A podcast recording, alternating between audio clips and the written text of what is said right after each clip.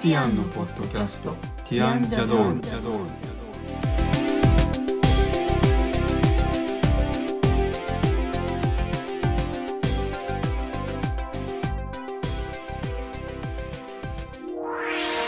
こんにちはティアンのコリンですこんにちは、ティアンのエリコです。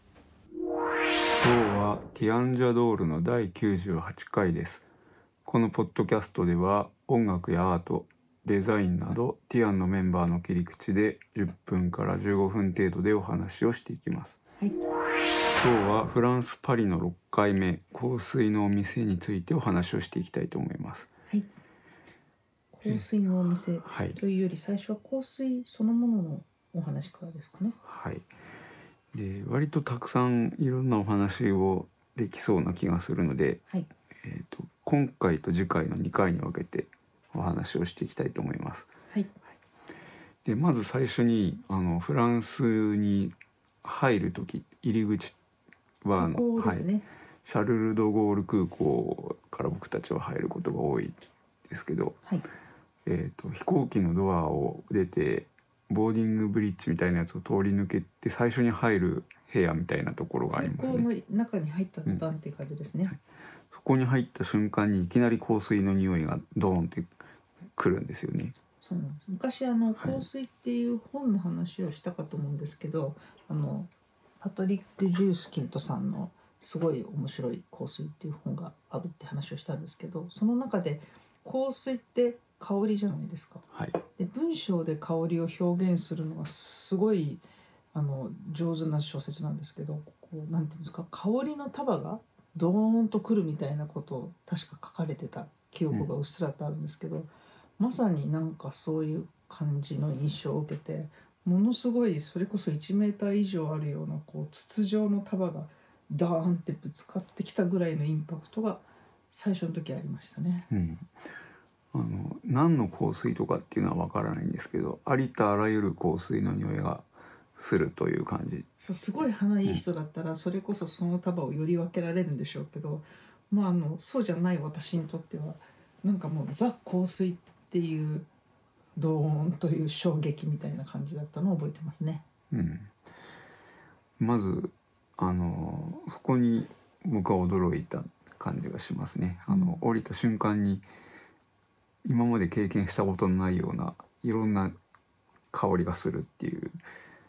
あんまりあの、うん私たちそんなにあちこちの国に行ってるわけじゃないんですけどフランスの空港以外であの感じを味わったことは他のヨーロッパの国ではないんですようね。ん、あの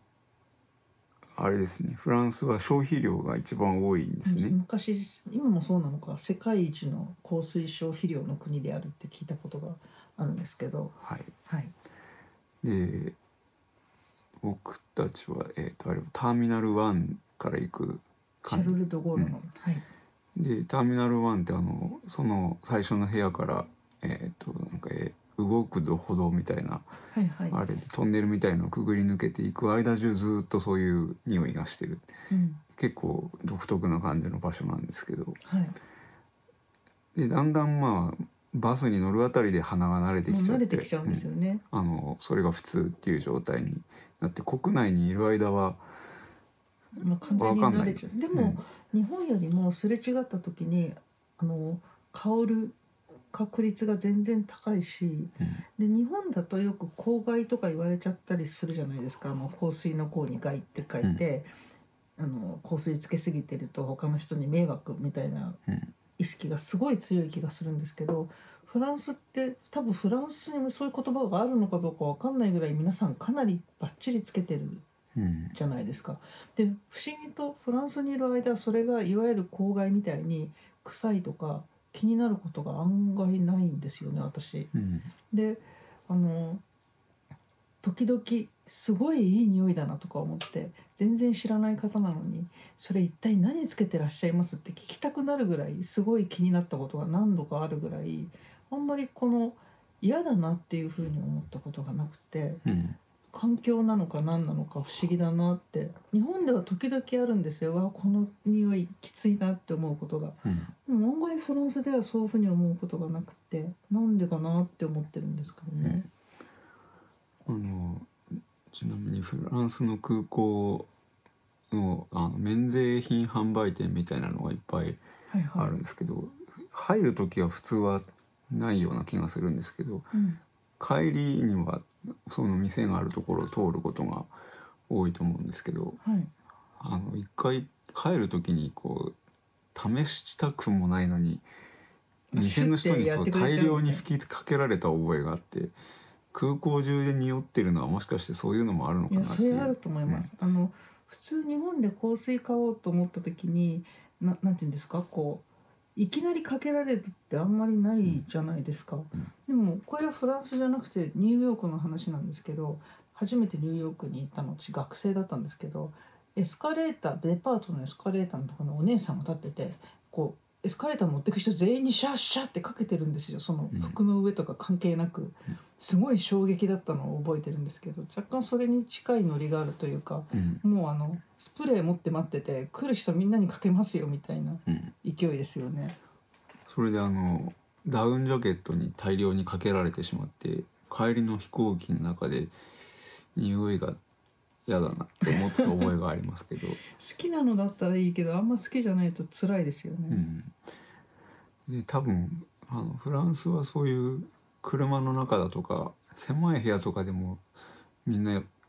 何プッシュもしてるんでしそょううねなんか3とか4とか、うん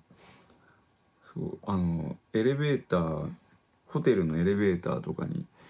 乗った時もそうですね。絶対あのどなたかの残りがが強烈に残ってますようね。ん、多分エレベーターの中でやってるんですよねきっと。中でやってんじゃないと思ういや多違う分すごいそのお部屋でそれこそ日本人だったら1かせいぜい2なところを5とか6とかやるので相当こう発散してるんじゃないかと思うんですよ。でその状態で乗るから残るんだろうなってうん思ってますただ前コリンにも言ったんですけどフランス映画を前見てたら女性がこれから男性とのデートって言ってこうしが仕事帰りにうんタクシーに乗って、タクシーのドアが閉まった途端に香水を取り出して4回ぐらいあっちこっちに自分の体に振りかけるっていうシーンが出てきたことがあって日本人的にはすごくびっくりしてさすがになんかあのタクシーの中で自分の香水を断らずに振りかけるって日本ではあんまないだろうなと思ってちょっとびっくりって思ったのを覚えてるんですよね。うんでこんな話をしてると私やコリンはそんなに香水好きじゃないのかと思われてしまうかもしれないけど実は結構好きなんですよね。そうですね。あの今回別にこうどの香水とかいう話ではないですけど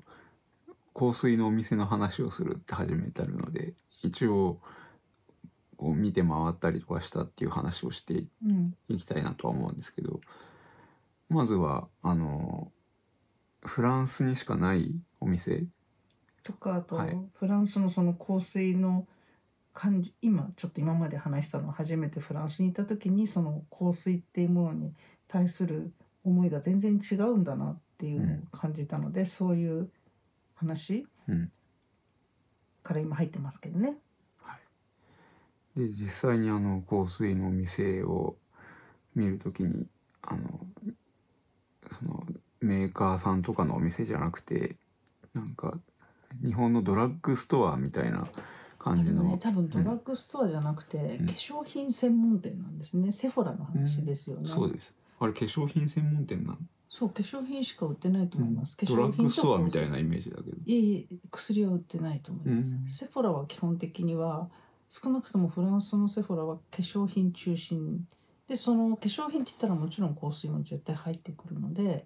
ていうことなんだと思うけどあの日本と品揃えがあまりに違いすぎて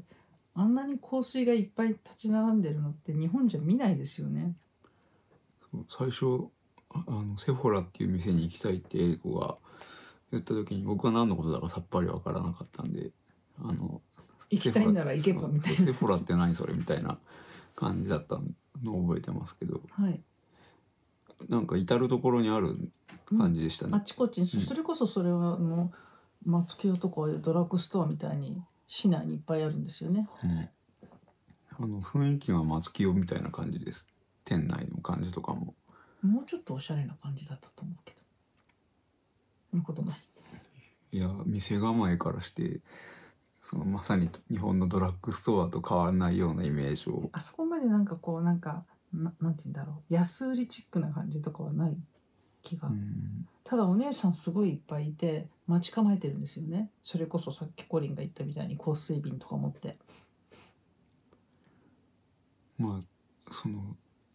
ものすごい量の見たことのないような香水含めてずらっと並んでたのが印象的ですねボトルの日本形でとかあんなに香水が並んでるのを見るって